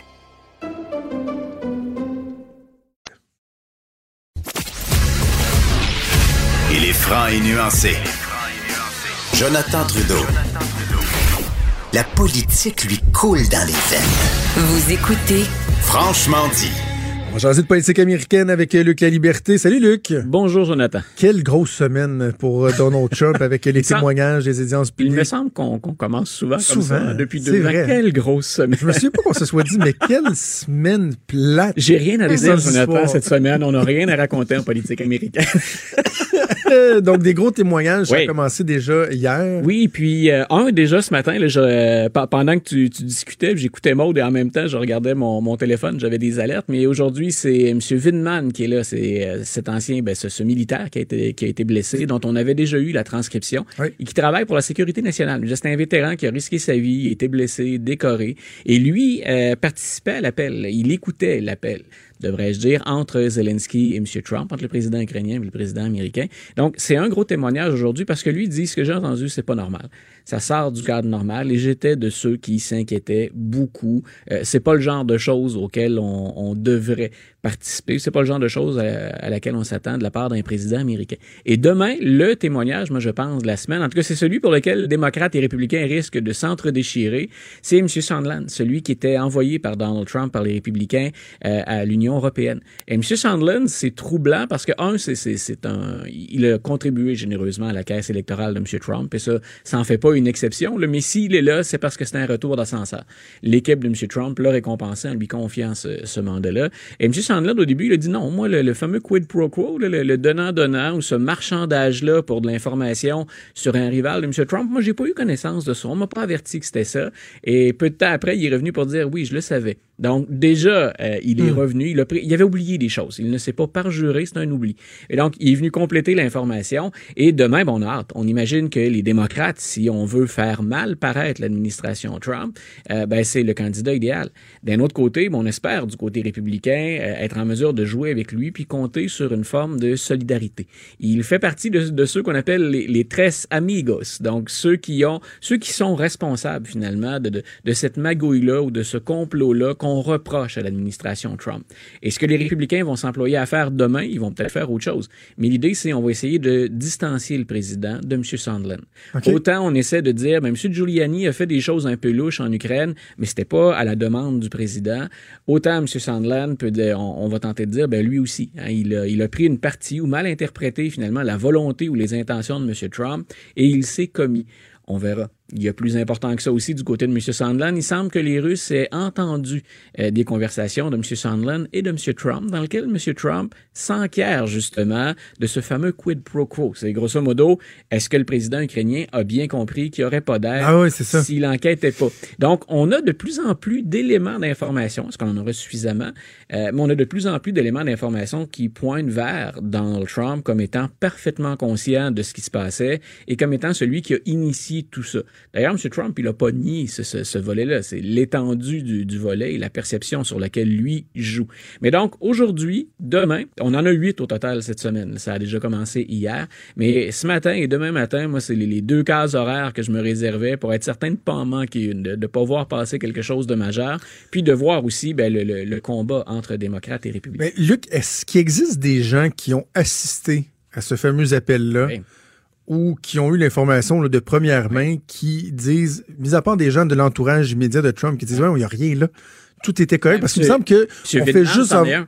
Ce matin, voilà, voilà où c'est important. C'est que jusqu'à maintenant, par exemple, la défense de l'administration Trump, ça a été Monsieur là, avez-vous remarqué où il est né? Puis là, on a dit c'est un Ukrainien de naissance. En fait, il a passé sa, sa tendre enfance très tôt, je pense qu'à l'âge de 5 ans. Il a grandi aux États-Unis, servi dans l'Améri- dans l'armée américaine. Je disais, il a même risqué sa vie en Irak. Donc, on peut pas lui reprocher son patriotisme, en tout cas pas sous cet angle-là. Mais les républicains ont pas dit c'est pas vrai. Où il n'y a pas d'affaire là. Ce qu'on a dit, c'est il fait le jeu de l'Ukraine, Zelensky, c'est pas net son histoire. Et aujourd'hui, c'est la raison pour laquelle les démocrates veulent le faire comparaître, c'est qu'on va nous montrer quelqu'un qui est expérimenté, quelqu'un qui a une très longue carrière, quelqu'un dont on ne peut pas douter du patriotisme, de la détermination, puis du professionnalisme. Et c'est là-dessus qu'on joue du côté des démocrates. C'est ce qu'on, ce qu'il a dit ce matin jusqu'à maintenant. Là, je regardais les premières alertes, on le savait déjà. Donc, on n'apprend pas grand-chose de neuf, mais ça permet aux Américains de voir des gens qu'on a tenté de discréditer. Mais Vindman, il était, il participait à cet appel-là, il entendait la conversation. Et ça a été un des premiers à dire ce n'est pas normal. Euh, un président américain ne fait pas ça. Puis euh, on parlait pas de sécurité nationale, ni la nôtre ni celle de l'Ukraine, parce que le 400 millions devait servir à ça. L'Ukraine puisse se protéger ou l'aider à rivaliser. Mais, mais, ma question, Luc, c'était est-ce qu'il y en a des gens qui étaient sur l'appel qui disent il y a rien à se reprocher le président? Parce qu'il me semble que tous les gens impliqués, les ambassadeurs à l'étranger, tout le monde dit que c'était louche. Sont où les gens qui étaient sur cette ligne-là, sur cet appel-là, ou qui ont eu l'information, comme je disais, de première main, qui disent ah, tout était beau, il n'y a, rien de mal dans ce que le président a fait. Est-ce qu'il y en a? ce qu'ils vont, ce qu'ils vont dire, c'est pas, il y a rien de mal. Et c'est là où je, je pense la semaine dernière, on avait évoqué ça tous les deux. Mais ta question est vraiment intéressante parce que c'est là-dessus qu'on va jouer. Euh, est-ce qu'il y a des gens qui disent il s'est rien passé? Les, les, républicains ne veulent même plus en parler. Ils ne répondent même plus à cette question-là. Ce qu'ils disent, c'est écoutez, peu importe ce qui s'est passé, vous étiez pas dans la tête du président. Et ce qu'on essaie de faire, c'est de dire qui peut savoir, qui peut savoir ce qui se passe dans la tête de Donald Trump, quelles sont ses réelles intentions? On pourrait s'amuser, bien sûr, avec ce OK, mais alors, donc, euh, venons-en à lui, à M. Trump. Pourrait-on l'entendre? Parce qu'hier, il évoquait lui-même la possibilité de se faire entendre dans euh, la procédure. Est-ce que c'est une, possibilité qui est réelle? Est-ce que ce serait une première dans les autres tentatives? C'est une possibilité qui est réelle. Si on lui demande, il a toujours le loisir de venir. Euh, mais déjà, on enquête sur le fait qu'il aurait menti à Robert Mueller. Il a refusé, hein, rappelons-nous, de se présenter face à M. Mueller. Il a répondu à quelques questions par écrit. Et là, il y a des témoignages qui montrent, qui indiquent, et on enquête là-dessus actuellement que M. Trump aurait menti dans ses déclarations écrites à M. Mueller. Écoute, Donald Trump, il est, s'il y a une chose qu'on peut lui, lui donner, il est euh, imprévisible. Imprévisible, oui. Puis, il y a plein de choses imprévisibles depuis plus de deux ans. Donald Trump, qui s'assoit au Congrès pour répondre à des questions des démocrates, à toutes les questions des démocrates, je, écoute, je ne sais pas si on peut faire un pari, quelque chose auquel je pourrais me soumettre et vivre dans la honte si jamais M. Trump devait comparaître, mais je serais le premier étonné que Donald Trump se déplace pour aller s'asseoir face à Adam Schiff et répondre à des questions concernant tout ça tout ce qu'on craint du côté républicain, c'est parjure par-dessus parjure. Puis Trump, il aime ça répondre spontanément. Puis il le fait des fois avec des journalistes. Euh, puis rappelle-toi, la semaine dernière, hein, on faisait témoigner Mme Yovanovitch et pendant le témoignage, Donald Trump gazouille ah oui. informations sur cette femme-là. On est à la limite. C'est épouvantable. On est à la limite. On fait pas ça. Et je suis sûr que personne de son équipe qui le savait ou qui a cautionné, autorisé ça, ou qui a dit à M. Trump, c'est une bonne idée, chef, allons-y. Donc, la plupart des républicains dans la pièce, ça a détruit leur stratégie pour la journée, c'est OK, les gars, on fait quoi? Même sur Fox News, et c'est rare, même chez les, euh, ceux qui font de l'opinion à Fox, qu'on ne va pas supporter le président. La majorité des observateurs sur Fox ont dit quelle mauvaise idée, qu'est-ce que c'est maladroit. Ouais, c'est que ça passe pour. en fait, c'est que ça passe pour ce que c'est, c'est-à-dire de l'intimidation. Voilà, puis les, gens vont dire écoutez, il fait juste tweeter Mme Yovanovitch, euh, c'est quand même le président des États-Unis. Et Mme Yovanovitch, son travail ben, dépend du président des États-Unis. Quand on travaille au secrétariat d'État ou au département, euh, au département d'État, que votre patron, c'est Mike Pompeo, que lui répond directement du président Trump, c'est l'ensemble de votre carrière. Dans le cas de Mme Yovanovitch, c'est 33 ans de carrière qu'on risque de saboter parce que le président est comme ça. C'est pas rien. Le Puis je dis, c'est pas 33 ans de quelqu'un qui a magouillé contre le régime. 33 ans de quelqu'un qui a bien fait son travail, autant sous les républicains que sous les démocrates. Donc, on, ce qu'on appelle des mandarins de l'État, par exemple. Voilà, exact, exactement. Donc, est-ce qu'on peut prendre une, personne comme celle-là puis littéralement ruiner 33 ans de carrière? Et il n'a pas fait ça qu'avec Mme Yovanovitch. il les écoute les audiences publiques, M. Trump, et il commande, il commande, pardon, live ou en direct régulièrement. Ça ne le sert pas. Mais c'est là où on répète constamment à nos auditeurs, tout est question de perception.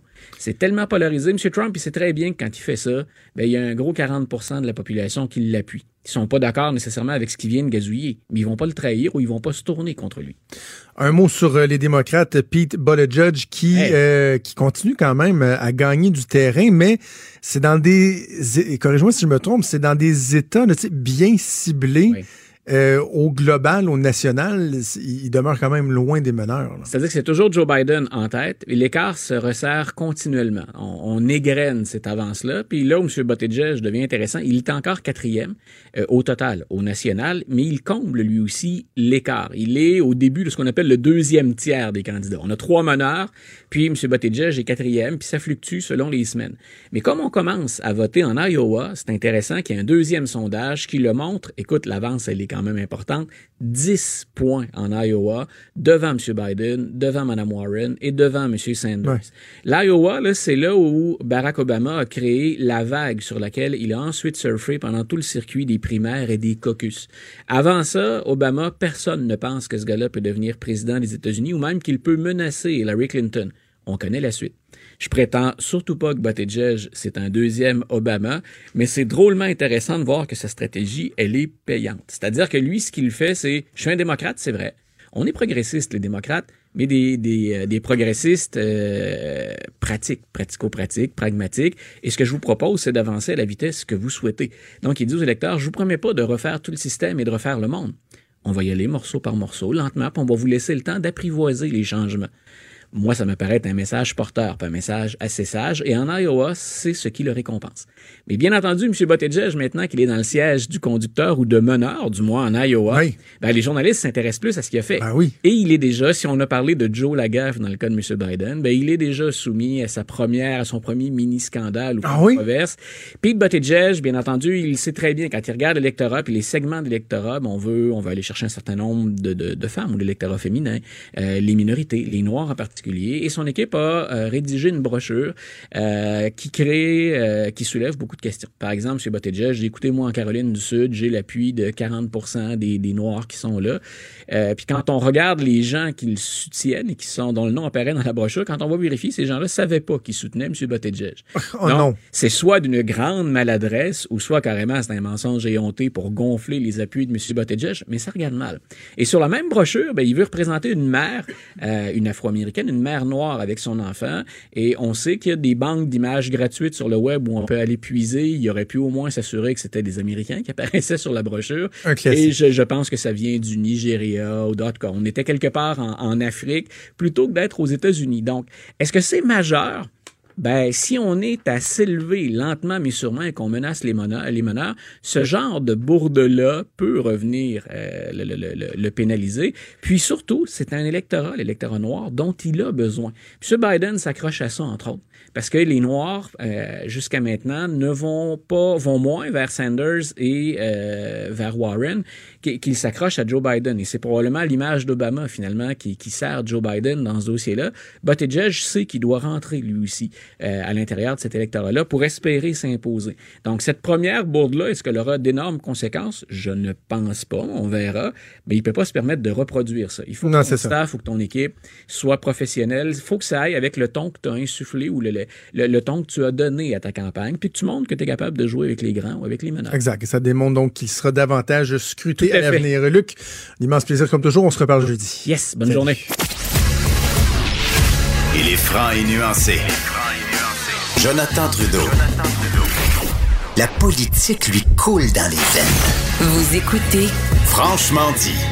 Bon, on a été euh, fortement interpellé par l'article de ce matin dans le journal qui nous parle d'une étude qui a été euh, réalisée pour le compte de l'Union étudiante du Québec avec la collaboration de la firme Léger. Ce qu'on apprend dans cette étude-là, c'est qu'il y a près de 60% des étudiants universitaires qui présenteraient un niveau élevé de détresse psychologique.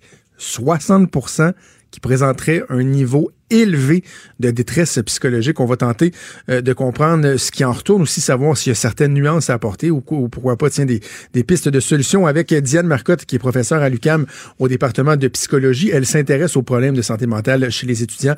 Madame Marcotte, bonjour. Bonjour. Première question que j'ai envie de vous poser pour qu'on on parle des, des mêmes choses, si on veut. Lorsqu'on parle d'un niveau élevé de détresse psychologique, de quoi parle-t-on exactement? Oui, effectivement, on peut se demander euh, est-ce qu'on parle euh, de détresse psychologique, de dépression, d'anxiété, de symptômes ou de troubles de santé mentale? Effectivement, il faut être très très très prudent. Euh, quand on parle de détresse psychologique, on peut avoir un indice qui est de quelques items seulement, ou avoir une mesure qui est plus plus spécifique, plus juste. Ici, à mon avis, c'est une mesure qui est qui est peut-être un peu plus flou. Par contre, dans le rapport, euh, l'indice qui me semble plus intéressant, c'est quand on, quand on arrive aux alentours de 19 ou 20% de jeunes qui rapportent des symptômes de dépression de façon assez importante pour avoir besoin d'aide. Là, je pense que ce rapport-là nous donne un chiffre qui est qui est euh, qui est proche des euh, des autres études, des autres rapports qui ont été produits, euh, notamment la, par l'étude de ACHA qu'on appelle American College Health Association. Il y a une enquête qui est faite chaque année avec un pendant canadien dans nos collèges et nos universités canadiennes. Et euh, on a des chiffres qui, qui ont augmenté beaucoup entre 2012 et 2018. On parlait de 22% en 2012. On parle de 42% en 2018 d'étudiants qui rapportent s'être sentis euh, assez déprimés pour avoir de la difficulté à fonctionner à l'école. Alors, euh, il faut être prudent, effectivement, il faut faire attention avec ces chiffres-là. Euh, surtout que dans le cas de cette, cette étude-là, je crois qu'on a seulement 16 euh, de la population qui a répondu, hein, dans leur 16,1% euh, leur taux de participation. Parce que c'est ça. Puis mon but n'est pas de, remettre en question euh, le problème ou l'importance du problème, parce que je pense que euh, il y a effectivement une problématique. Elle est en croissance. On parle à des gens le milieu de l'éducation. On, s'en rend compte. Par contre, moi, j'ai vraiment été frappé par l'ampleur du chiffre. Là. Vous dites le, le 20% de gens qui ont peut-être des symptômes de dépression, euh, ça me semble absolument crédible, mais 60% qui souffrent de détresse psychologique sévère, ben, élevé. Moi, pour moi, une détresse psychologique élevée, c'est des gens qui vont vraiment avoir des, des, des pensées noires, vont peut-être avoir pensé au suicide, euh, vont avoir des incapacités à fonctionner tellement qu'ils vont être euh, euh, ravagés par le stress, l'anxiété. Et je me disais, mon Dieu, est-ce que vraiment 6 personnes sur 10 en milieu universitaire ont ce type de symptômes-là? Ça semble être très, très, très, très, très élevé, voire même peut-être un peu trop élevé. Ben, ce serait énorme, ce serait énorme. Maintenant, la mesure qui a été, euh, qui a été utilisée, là, la mesure de Kessler de détresse psychologique, il y a seulement six items. Euh, puis entre autres, on vous demande est-ce que vous vous sentez nerveux? Bien, euh, je pense que la plupart des gens se sentent euh, parfois nerveux. Ou est-ce que ça vous arrive que, que vous vous sentez bon à rien ou que tout est un effort? Oui, certainement que la plupart des gens vont dire que ça arrive parfois. maintenant, qu'est-ce qu'ils ont pris comme score de coupure euh, pour euh, pour identifier 60 Il faudrait voir le détail de l'analyse. Mais ça me semble euh, très très élevé. effectivement, comme vous, je pense que le, on peut questionner le pourcentage. Par contre, il est vrai que la détresse augmente chez euh, les étudiants au post-secondaire de collège et d'université. Ça, c'est vrai que la détresse augmente et euh, c'est rapporté, c'est pas seulement au Québec, là, c'est rapporté euh, dans les études américaines, canadiennes ou, ou européennes. Donc, il y a une augmentation de cette détresse. Est-ce que le fait qu'on en parle plus, qu'on a moins de misère à le nommer, qu'on euh, se sent moins stigmatisé si jamais on dit, ben moi, j'ai vraiment un problème, je suis, trop nerveux, je fais de l'anxiété, euh, c'est quelque chose qui est rendu, en gros guillemets, là, accepté. Est-ce que ça peut avoir contribué à ce que les gens répondent euh, en grand nombre positivement à ça? Euh, oui, sûrement que ça a contribué au fait qu'il y a une euh, ouverture sur les symptômes de santé mentale qui est plus grande euh, chez les cohortes de jeunes actuels qu'elle ne l'était dans le passé. Puis ça, c'est la bonne nouvelle. Il y a moins de tabous par rapport à la santé mentale, puis on a probablement des jeunes qui sont plus ouverts à parler de leurs symptômes. Il y a eu des campagnes aussi, je pense aux campagnes de Belle Cause pour la cause ou des campagnes qui ont qui ont présenté des modèles des personnes populaires dans la société, des comédiens ou des chanteurs qui se sont permis de parler de, le problème de santé mentale et ça, ça a permis de démystifier et ça a permis de faire en sorte que les que les jeunes se permettent plus de parler de leurs difficultés. Euh, ceci dit, il y a probablement quand même une augmentation qui est présente euh, parce que les contextes de vie sont peut-être plus stressants qu'ils ne l'étaient Ben, antérieurement. Oui, ben c'est ça. Comment on l'explique, Mme Marcotte, qui est, qui est ce- cette augmentation-là, là, malgré le fait que, bon, on le dit, les gens le, le, le, le nomment peut-être plus de mal, mais malgré ça, on voit une augmentation. Comment on peut l'expliquer? Bon, ben, euh, euh, dans le rapport, euh, on fait référence au fait qu'il y a des stress qui sont associés à la transition vers l'université, comme par exemple, ils, ils font beaucoup état du sentiment de solitude. Mais c'est sûr que le fait de faire la transition euh, de la maison vers une vie plus autonome, ça peut être stressant, puis ça peut être un élément qui est associé euh, aux symptômes euh, de dépression ou d'anxiété. Il y a un défi qui est présent pour les adultes émergents. On, a- on les appelle les adultes émergents, hein, les, euh, les 18-25 ans. Quand on arrive au cégep ou quand on arrive à l'université, pensez juste à la diversité des programmes euh, collégiaux et universitaires actuellement. Il y a tellement de choix. euh, que ça peut être difficile de choisir. Donc ça, en tant que tel, déjà, c'est un stress. Ensuite, on, on parle d'une génération qui a, qui est peut-être un peu moins tolérante euh, à l'échec ou euh, à qui on a peut-être un peu moins appris à répéter de façon soutenue des efforts avant d'arriver à répondre à un objectif. Oh, c'est intéressant, où- ça. oui, oui. euh, on a beaucoup dit aux parents de ces jeunes adultes de les supporter, de leur dire comment elles sont belles, sont fines, sont capables. Et les parents ont été très bien intentionnés, puis ont beaucoup renforcé leurs enfants parce qu'ils voulaient qu'ils développent une bonne estime de soi et, et, et effectivement, il faut soutenir l'estime de soi des jeunes. Mais on a peut-être été un peu fort de ce côté-là euh, et que des fois, plutôt que de fournir un feedback qui est réaliste, par exemple, tu es très habile euh, à jouer au soccer, euh, mais tu as plus de difficultés à apprendre l'anglais, par exemple, ça, ça donne un concept de soi qui est plus réaliste quand on donne un feedback qui est plus différencié. Alors que euh, on pense que peut-être ces générations de jeunes-là euh, se sont beaucoup fait dire qu'ils étaient capables de tout réussir dans la vie et ça devient plus difficile pour eux de tolérer l'échec, de tolérer que ça prend du temps avant d'être bon dans quelque chose, qu'il faut se, reprendre à plusieurs reprises. Alors, ça pourrait euh, possiblement être un élément qui, euh, qui a influencé. C'est c'est ex- c'est exactement là où je, où je voulais aller euh, avec vous, Madame Marcotte. En fait, je disais, je, me demandais est-ce qu'on peut oser évoquer une certaine surprotection peut-être de nos jeunes. On parle de, de, de, générations qui vivent bon parfois dans, dans, dans le papier bulle. C'est certain qu'il y a des, des habitudes qu'on avait lorsqu'on était euh, lorsqu'on était plus jeune ou lorsque mes parents par exemple étaient plus jeunes. On va parler, je sais pas moi, la correction à l'école, des trucs comme ça. Évidemment, on est passé à autre chose en, en, en tant que société, mais il reste que l'école, lorsqu'on parle du primaire, le secondaire, c'est l'école de la vie aussi. Ça doit nous préparer pour la suite des choses. Et lorsqu'on arrive à l'université, on est pas mal rendu euh, à cheval entre la, la, la, la, la, la vie d'adulte et bon la vie de- de- d'étudiant et tout ça. Et là, c'est de- de savoir est-ce que ces jeunes-là sont suffisamment euh, préparés euh, aux défis, aux enjeux lorsqu'on parle de compétition, de faire face à l'échec. Et peut-être que justement un des constats est qu'ils n'arrivent pas aussi bien outillés qu'ils devraient l'être. Ben, effectivement, on pourrait mieux les outiller. On pourrait mieux les outiller quand ils arrivent au cégep ou quand ils arrivent à l'université. Euh, nous, on a mis sur pied, on a publié un programme de prévention en santé mentale qui s'appelle Zen Études. Et ce qu'on fait avec les cégepiens qui vivent la transition euh, secondaire collégiale, c'est qu'on fait, un- c'est un problème, un programme pardon qui est multiniveau.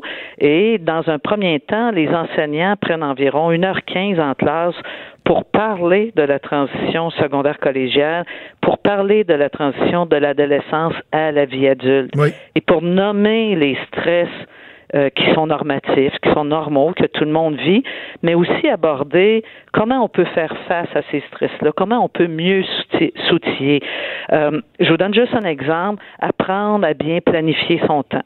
Euh, à avoir un horaire, apprendre par exemple à garder du temps dans sa journée pour avoir une activité plaisante, particulièrement en période d'examen Euh, apprendre, par exemple, que si on, on veut faire un baccalauréat qui, qui, est, qui est très contingenté, mais qu'on travaille 25 heures par semaine, ben peut-être qu'on va avoir des symptômes d'anxiété. Euh, peut-être qu'il y a une façon de gérer son temps, de gérer sa tâche qui peut aider à éviter de développer des symptômes d'anxiété. Euh je pense par exemple au, au, choix vocationnel. Il y a des étudiants pour qui il y a un choix possible, dans des programmes contingentés et il n'y a pas de plan B. Ils n'ont pas développé de plan B, donc ils ont l'impression qu'il y a juste un choix qui va les rendre heureux. Mais si on leur montre que ben il n'y a jamais juste un choix, euh, qui est euh, qui peut qui peut répondre à nos besoins, puis d'identifier d'autres choix possibles, ben là on les rend moins vulnérables à, à vivre un sentiment d'échec qui euh, qui peut les mener à des sentiments de dépression. Ou... Alors oui, bien sûr, pour répondre à votre question, on peut les outiller beaucoup mieux. et à ce niveau-là, je pense par contre que les les cégeps et les universités euh, ont ce souci-là. Ils sont très, euh, les, les, services aux étudiants euh, sont très conscients que la détresse augmente. Ils ont beaucoup, beaucoup de demandes, beaucoup plus qu'avant, et euh, ils sont conscients qu'il faut répondre à ces demandes qui, qui, qui, qui s'accélèrent, mais qu'aussi il faut penser à offrir des services différemment. Euh, pas juste des services un à un, des entrevues individuelles, mais aussi des services où on, on, propose des ateliers, par exemple, aux étudiants pour développer leurs habiletés à, à faire face au stress, à, éviter d'être déprimés ou anxieux. Puis si je me rappelle de mes années, mettons, au cégep, euh, on valorisait beaucoup le fait aussi d'en faire énormément, d'être impliqué dans plein d'affaires. Puis plus ton horaire est rempli, moins tu as de temps, plus tu es hot, plus tu en fais, plus ça n'a pas de bon sens. Euh, est-ce que ça aussi, ça peut jouer là-dessus? Parce que à un moment donné, on en vient à comprendre que euh, ben c'est ça, avoir un horaire rempli, c'est l'affaire qu'il faut euh, qu'il faut prôner, puis d'avoir du temps libre, puis d'être tranquille, puis de rien faire, ça c'est ça c'est pas correct. Voilà, c'est vrai qu'il y a une, une pression à la performance chez les jeunes comme chez l'ensemble de la population, tu sais, on, on fait état dans le moment beaucoup du fait que les enfants ont pas de temps libre puis qu'ils sont toujours dans un horaire structuré euh, tous les jours de la semaine puis que même l'été ils ont un horaire qui est structuré mm. euh, une bonne partie de l'été. Alors oui, c'est vrai que il y a une y a, y a une place pour les les temps morts, les temps où on se repose, les temps où on fait rien, les temps où on laisse décanter un petit peu euh, notre activité intellectuelle puis on laisse décanter un peu le cerveau, puis on, fait une pause euh, et on ne fait pas une activité qui est productive en tant que telle. Parce qu'on est beaucoup orienté à faire toujours des choses qui sont productives plutôt que de juste euh, être là et, et euh, profiter du fait d'être vivant, par exemple. Euh, et oui, effectivement, euh, les, les, étudiants, ils peuvent, euh, ils peuvent avoir une valorisation au fait de, ils étudient, ils prennent beaucoup de temps à travailler. Il y a, il y a une augmentation importante du nombre d'heures qui sont euh, consacrées à travailler. Hein. C'est, c'est 60 à 80% des étudiants qui, qui travaillent maintenant. Alors, c'est beaucoup, c'est beaucoup d'heures par semaine. donc, il reste pas beaucoup de temps libre.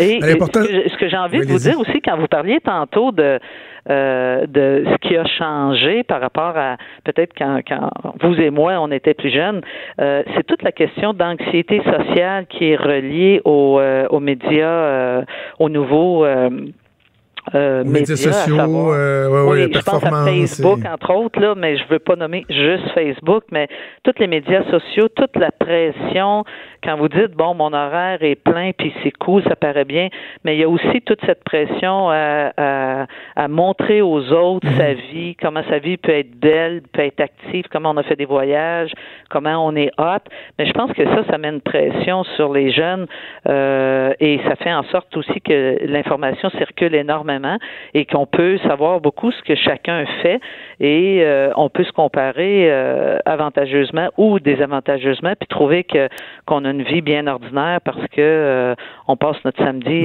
tranquille à la maison par exemple.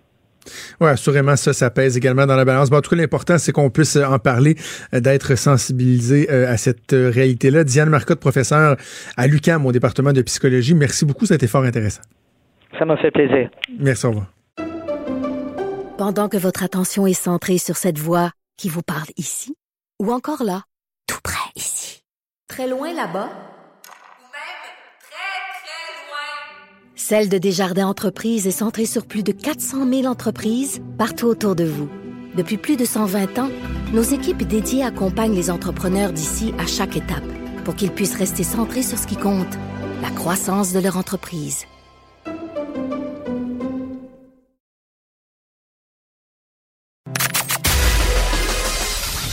Des débats, des commentaires, des opinions. Ça, c'est franchement dit. Cube Radio.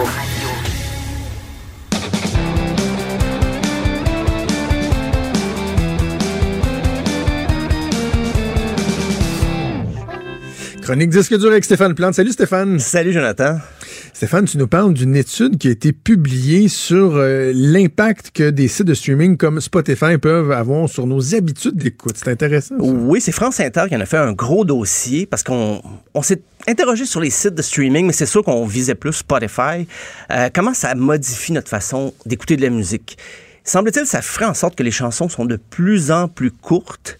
Euh, mais moi, j'ai des doutes quand même là, sur, sur les conclusions de l'étude parce que avant la fin des années 60, là, les chansons étaient courtes. C'est plus quand le, le- le médium lui-même, le support musical, a été capable sur les 45 tours d'avoir des, des- des chansons plus longues. On l'a simplement fait. Par contre, c'est vrai que pour capter l'attention, semble-t-il qu'on garde les chansons plus courtes, moins d'intro. Euh, de nos jours, les chansons durent en moyenne, du moins dans le top Spotify. Tout ça, là, les, les, les chiffres qui sont sortis, les résultats de l'enquête, ça vient du top Spotify, les chansons les plus euh, téléchargées qui sont plus sur des playlists et tout ça. C'est c'est 3 minutes 30 secondes. Ouais. Puis on prétend que la, la tendance est à la baisse parce qu'il y a 5 ans, c'était 20 secondes de plus. On a 3 minutes Ah, ouais. 50. Euh, et- mais tout ça, c'est le top 100. Ça vient aussi beaucoup du top 100 du Billboard. Donc, le top 100 du Billboard aussi, les chansons qui vont au sommet du top 100 ont tendance à réduire un peu. C'est comme la, la calotte polaire, ça fond un peu. Et, mais moi, je trouve personnellement se limiter juste sur le mainstream, c'est ça limite un peu les, les- les fins de l'étude, mais on veut prouver que les chansons les plus populaires sont de plus en plus courtes. Euh, parce qu'avant, la, la- avant, il y avait le, le micro-sillon. Je me rappelle, là, quand les artistes, des fois, ils parlaient, qu'ils enregistraient un album, il y avait un temps alloué très précis pour pas dépasser. Tout ça, ils devaient faire un choix. Et même l'ordre des chansons est influencé par la longueur des pièces. C'était pas... Avec le CD, déjà, ça a été un peu plus libre parce qu'on avait juste une plage, on, on peut dire. Mais même le CD avait une limite de temps.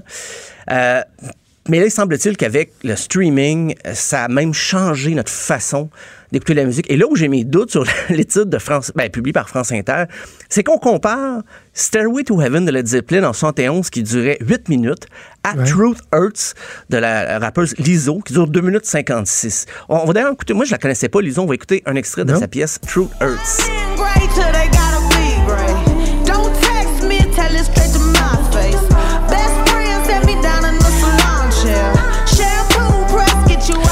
Mention spéciale au back vocal. Oui, Mention spéciale au fait que si on le traduit, c'est très spécial. ouais, ben j'ai écouté la chanson vraiment weird. parce qu'on on donne cette chanson-là comme un, deux secondes. comme un exemple que notre écoute change, mais en- encore faudrait-il comparer des pièces comparables. On, on part de Led Zeppelin en 71 et comparer ça avec du rap, je, je trouve pas que c'est une comparaison. Ouais. Je sais qu'on a voulu illustrer le fait que, OK, la, la chanson de Lizzo dure 2 minutes 56, puis euh, Led Zeppelin, c'est plus que 8 minutes. Ouais. Mais en même temps, si on inverse, euh, je suis certain que je peux trouver plein de pièces de 71 qui durent moins de 3 minutes et plein de, de musique d'aujourd'hui avec des chansons au- d'au-dessus de 8 minutes facilement. Juste dans le métal puis dans le jazz, là, on, on est servi. Euh, mais ça me peut penser des fois peu les mimes. Il y a des, euh, des gens nostalgiques qui partagent des mimes, là, comme quoi on voit euh, bon Justin Bieber, puis on le compare à Led Zeppelin ou Queen, et là on demande Ouais, qu'est-ce qui a pu arriver pour que la musique se désagrège? ben, il y, a des interprètes de l'époque de Queen, Led Zeppelin qu'on peut comparer à des artistes d'aujourd'hui, puis on ferait le constat inverse. Euh, donc, j'en prends j'en laisse, mais c'est intéressant de voir, ben, France Inter a compilé les six chansons qui avaient été le, plus vendues entre 2011 et 2019. Euh, les plus vendues avaient une longueur moyenne de 4,2 secondes. Aux États- ça, c'est en 2011. Aux États-Unis, 3,48 3 minutes 48 secondes. Puis en 2018, les deux pays, ben là, ils passaient à 3 minutes 35 secondes. C'est des cal- calculs de fou, là. Je veux dire, c'est un travail de moine compiler tout ça. Mais ça, ça montre une tendance générale. Parce qu'aux États-Unis, on continue de, compiler. Et cette année, on est rendu à 3 minutes 5 secondes. Donc, il y a aussi, là où ça touche les artistes, c'est que 75% des revenus maintenant sont générés par des plateforme de musique en continu. N'en déplaise à Pierre Lapointe, mais c'est vrai que c'est la nouvelle Ah. façon. Euh, puis les compagnies de disques aussi Pierre, doivent s'adapter parce que le, le- avec les sites de streaming, parce qu'ils ils font de l'argent avec ça aussi, malgré que c'est peu. Des fois, on, on peut euh, remettre ça en question, c'est certain. Mais ça vaut aussi pour Deezer, Apple Music. Euh, donc, les compagnies de disques et les artistes ont intérêt à mettre des pièces plus courtes, mais aussi qui commencent rapidement. Pas, pas d'intro comme Ah on a déjà entendu. Je suis tellement d'accord avec ça. On, on préconise même de commencer avec le refrain. Ben, il y avait pour euh, l'entrevue, on a interviewé Charlie XCX, une jeune chanteuse qui a écrit, elle, pour, pour elle, un refrain, l'idéal, là, ça serait que la chanson, euh, que le refrain arrive avant 30 secondes. Et même si tu peux commencer avec le refrain, pour elle, ça serait parfait. Elle, elle a écrit pour Rihanna, en plus de ses propres Je suis tellement d'accord. Il y a Rihanna a écrit pour Gwen Stefani. Euh, Puis dans ses propres chansons, faut dire, elle met ça en œuvre aussi. On va écouter sa pièce 1999. Back to 1999. Took a ride to my old neighborhood. I just wanna go back. Sing hit me, Maude qui danse de façon Ah endiablée avec son foulard. avec son foulard Je lié serré. Non, mais c'est Euh, vrai que là, moi, j'aime une tune qui va commencer avec le refrain, puis là, ensuite, tu y vas du couplet, puis là, c'est comme si après ça, c'était le refrain plus plus. Tu sais, tu rajoutes un instrument de plus ou un petit, un petit ah de plus dans le refrain. Ah, ben, c'est comme drôle. si tu dis, regarde, je te présente le refrain de la tune, puis après ça, on part la tune. En même temps, tu sais, il y a aussi le fait que la tune que t'aimes, là, puis que tu tripes sur le refrain, puis qu'elle vient juste après une minute, il y a comme un build-up. Tu sais, souvent, ça, là, tu sais que ça arrive, ça arrive, ça arrive, puis là, quand ça arrive, c'est comme, wouh! Ça part, non? Vous êtes pas de même, ça? Ben, moi, ça dépend du même artiste. Je vais aimer que ça change un peu. Pourvu qu'il commence pas avec le solo. T'as là. raison. Je veux dire, s'il commence avec un long solo, peut-être qu'il il va Oh me là perdre. Mais en même temps, ça dépend des styles musicaux. Je me rappelle dans le métal, avant, dans la speed trash metal, il y avait une tendance. Les groupes faisaient des intros. Ben, Metallica, plein de chansons qui faisaient des longues intros, un peu acoustiques. Puis après ça, ça partait. Des fois, ça fait partie du plaisir aussi d'écouter la. Je pense que ça dépend des genres musicaux. Et des fois, ça amène euh, rien pantoute, là. Ah oui, ben, C'est parce qu'en plus, souvent, l'intro, quand ça. L'intro est, est- est pas dans la continuité du, du, du beat après, si tu veux, là. Ah oui. Là. ce que je veux dire, tu sais? J'ai une toune en tête là, que je suis en train d'essayer de jouer, puis mine de rien, il y a une Christie de publicité YouTube. T'es en train de laisser- Ok, qui t'as une guitare. Moi, il y a une chanson que j'écoute pas juste parce que l'intro me gosse, puis que je le sais qu'il faut que je l'avance, mais je sais jamais jusqu'à quelle seconde, puis ça ça m'a euh, ça m'a turn off. Ben, c'est ce qui arrive avec ça, c'est un exemple, OK? On va écouter ça. Non, c'était pas celle-là. On dirait que c'est toi qui joues en studio. Non, ça, c'est Nothing Man de Pearl Jam.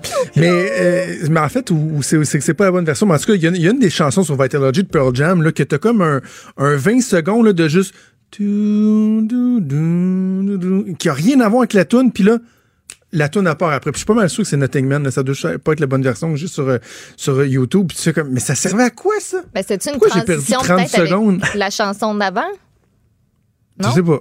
Tu sais, dans, dans le Je sais pas. temps. Mais bref, des C'est intros trop longs. Tu sais, on est en 2019, là. Faut que ça roule. C'est, ah ouais, get to the point. Ben, c'est parce qu'en plus, l'algorithme de, de Spotify est capable d'identifier une chanson qui est toujours skippée. Donc, Spotify ne mettra pas cette chanson-là dans les recommandations. Donc, si tu n'es pas dans les recommandations, recommandations, tu es moins dans les playlists qui se font Ben un peu partout. Donc, c'est pas gagnant pour, euh, comme je disais, ni le- la compagnie de disque, ni l'artiste. Mais en même temps, les gens, euh, ils peuvent écouter la musique dans d'autres façons, mais euh, il y, a une autre étude un peu qui venait corroborer cela. Il disait que dans les 20 dernières années, ça, a vraiment changé. Mais il y a un cas particulier, c'est All Around the World d'Oasis, qui est la, la dernière chanson la plus longue qui était numéro 1, en Angleterre. Elle durait 9 minutes 38 secondes. Et, et la version courte durait 7 minutes. On va écouter un extrait pour se rappeler Oasis.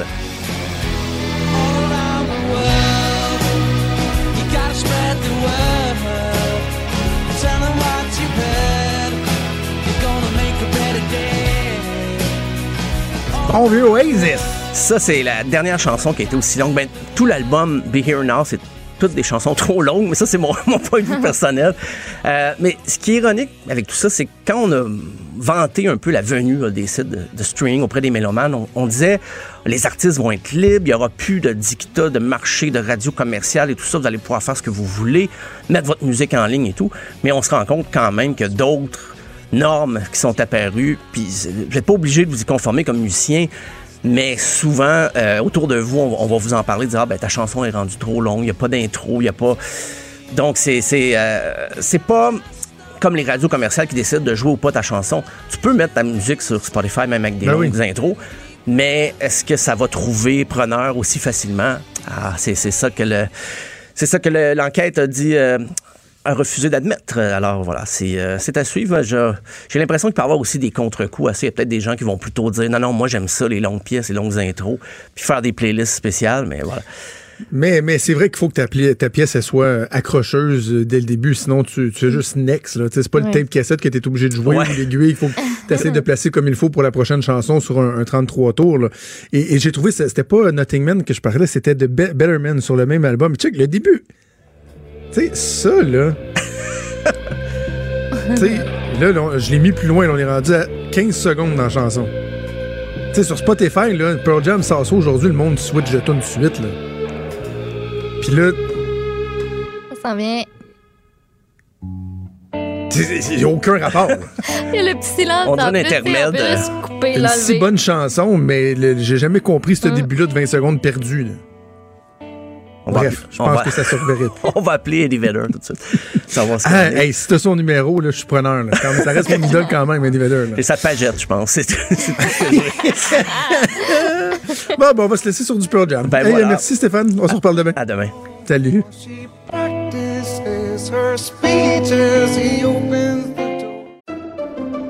Pendant que votre attention est centrée sur vos urgences du matin, vos réunions d'affaires du midi, votre retour à la maison ou votre emploi du soir, celle de Desjardins Entreprises est centrée sur plus de 400 000 entreprises à toute heure du jour. Grâce à notre connaissance des secteurs d'activité et à notre accompagnement spécialisé, nous aidons les entrepreneurs à relever chaque défi pour qu'ils puissent rester centrés sur ce qui compte, le développement de leur entreprise. Franchement dit. Jonathan Trudeau. Et Maude Boutet. Appelez ou textez au 187 Cube Radio 1877 827 2346. Cube Radio. Cube Radio. Maud, on en avait parlé la semaine dernière avec euh, Patrick de Bellefeuille de Météo Média que leur prévision pour l'hiver s'en venait. Et là, c'est sorti. Et on n'est pas sorti du bois. Non, il va faire plus froid, Mm. plus de neige. Printemps tardif, ça fait que ben la marmotte, elle sortira pas tout de suite. Puis euh, nous autres, on en a, on n'en a pas fini avec euh, l'hiver. Si vous pensiez que, vu que ça a commencé plus tôt, ça allait finir plus tôt, ben euh, ça, ça a l'air que non. Puis tu sais, je dis plus de neige, là, par exemple, à Montréal, la moyenne, c'est 210 cm. Fait qu'on va en avoir plus que ça. OK, donc plus froid et plus neigeux? Oh oui, tout. Parce que d'habitude, tu sais, au moins, tout, tu tout, dis tout, quand c'est très froid, quand plus il fait froid, moins il y a de neige. Fait que, tu sais, Ouais, non. là, c'est. On dit que les le mois total. de janvier, février, là, ça va être euh, froid euh, pas mal de plus que, que d'habitude. Bon, youpi. Puis- puis C'est quoi Mhm. l'histoire du cône orange? T'avais vu ça dans tes sujets? J'ai pas vu ça Ouais. passer. Ben, j'ai vu ça passer sur mes réseaux sociaux depuis hier. C'est un cône orange qui est suspendu dans le vide. C'est une par- fois un cône orange, comprends-tu? C'est une fois un cône orange qui flottait.